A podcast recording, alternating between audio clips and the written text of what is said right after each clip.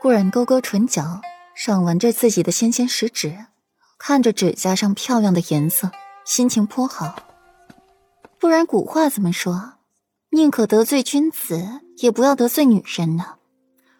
黄蜂后尾针，最毒妇人心。细想想吧。所以，你对我四弟又是如何？也是镶了砒霜的糖？裴尚抿着唇，都是聪明人，不用多说太多，便能猜测一二旁人的心思。一个风华霁月，一个妖娆瑰丽，都不是同一类型的人，唯独这般的运筹帷幄、睥睨天下的气势姿势，却是像极了。裴玉很好，是我夫君，我又怎么舍得给他吃香过砒霜的糖呢？顾阮沉默片刻。看了看依旧在裴尚怀里的江叔，唇角淡淡的扬起了一抹笑意。退出房门，看着外面的世界，双手附在背后。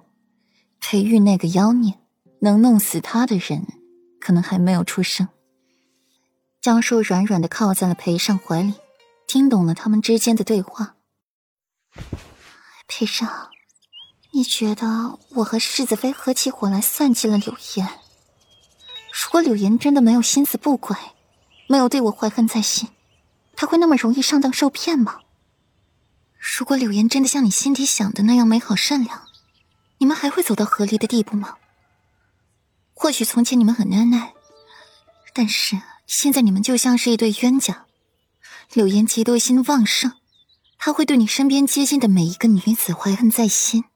对过软，对裴岑，对我都狠下毒手。江叔的话一直盘旋在了裴尚的脑海，经久不息。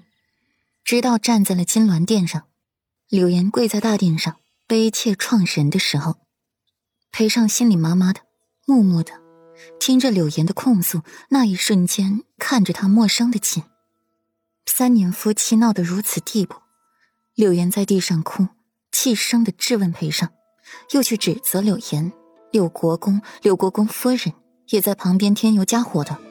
大殿上响起的尽是柳家人的声音：“陛下，你要为臣女做主啊！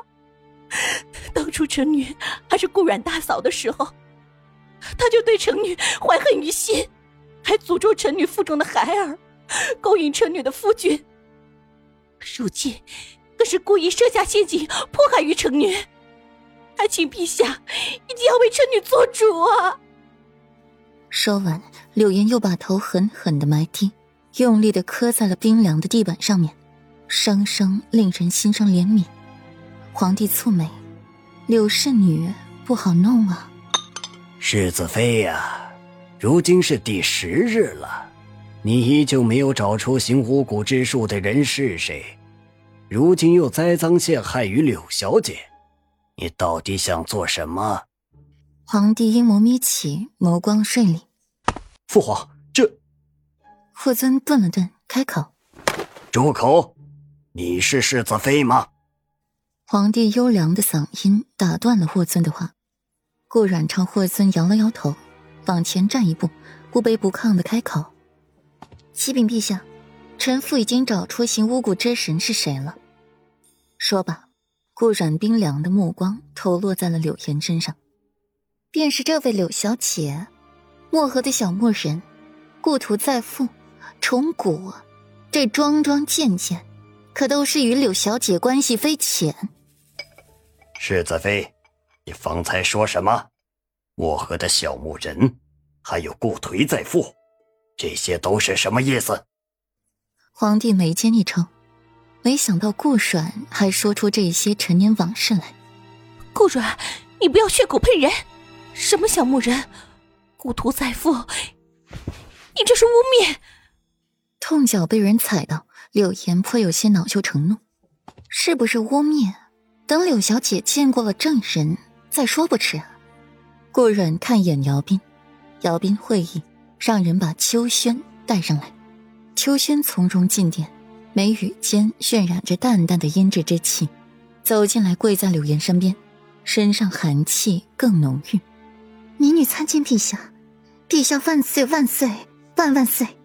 皇帝看着秋轩，他身上的气息令皇帝很不舒服。